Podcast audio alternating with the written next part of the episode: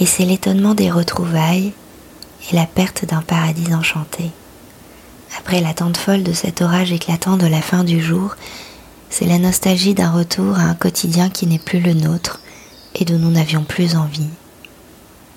Le vacarme est de retour, l'agitation frémit déjà, les habitudes frappent à la porte et se pressent d'entrer, alors qu'il faut encore préserver quelques secondes la magie, l'ivresse et les pétales de rose, les rires clairs des enfants et les câlins du matin aux éclats de la vie qui n'a pas d'heure. Déjà les fleurs du jardin sont loin et sur le plancher sont tombés un à un les pétales sombres. Au sol où je les ai laissés, ils ont flétri et ce soir, ils n'y seront déjà plus. Allongez l'éphémère pour qu'il reste le goût de l'instant. Les cils clos pour ne pas être rattrapés par les sonneries incessantes de nos alarmes. Restons ces soldats endormis dont l'âme enfantine riait encore d'être si vive.